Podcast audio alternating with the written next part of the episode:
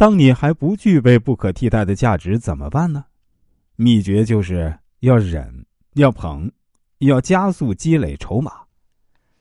当你没有对方，自己就玩不转的时候，你就只能忍。比如刘邦当年在鸿门宴上，为了保全性命，对项羽是忍之又忍。在宴席上，刘邦大打感情牌，被项羽数次出言攻击和训斥，刘邦都忍气吞声，把自己显得极其卑微，还要和项伯定女儿亲，让项羽觉得刘邦就是一个没有一点骨气和野心的奴才，这也就放了刘邦一条活路。你在管理团队时，要对那些筹码比较大的能人和老人呢，先捧后踩，先忍后灭；自己没有筹码时呢，就要忍要捧，然后啊，提升自己的能力。同时呢，最重要的是你要提拔新人，培养新人，让那些不可替代的老人变得可替代。当对方可替代，而你不可替代时呢，你就可以不用忍了，要狠狠的收拾他们。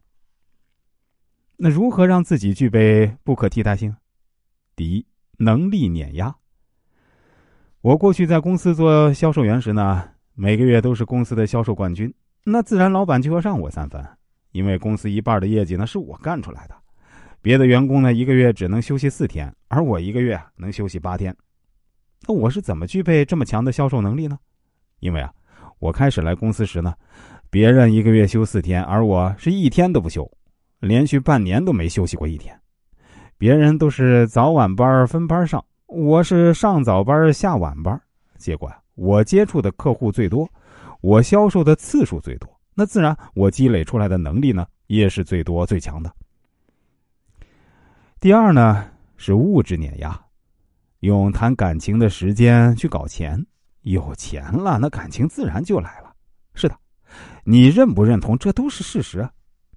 我每天忙于工作，并且线下全国讲课，很少在家，也很少陪儿子。平时儿子啊都是他妈妈带着，但前几天啊，他有个作文题，要求他写身边的一个亲人，他居然写的是“我的爸爸很爱我”。我后来看的都傻了，为啥没写他妈呀？明明是他妈妈更爱他，因为他很清楚，玩具都是我给他买的。第三呢，就是认知碾压。认知是你对所有事物的看法。两个猴子为了争夺一根香蕉，争的是头破血流。有人拿起旁边的钻石走了，这猴子并非没有能力抢这个钻石，而是自始至终他们就不认为那钻石比香蕉更值钱啊。大多数人只是看到了事物的表面，而没有看透事情的真相。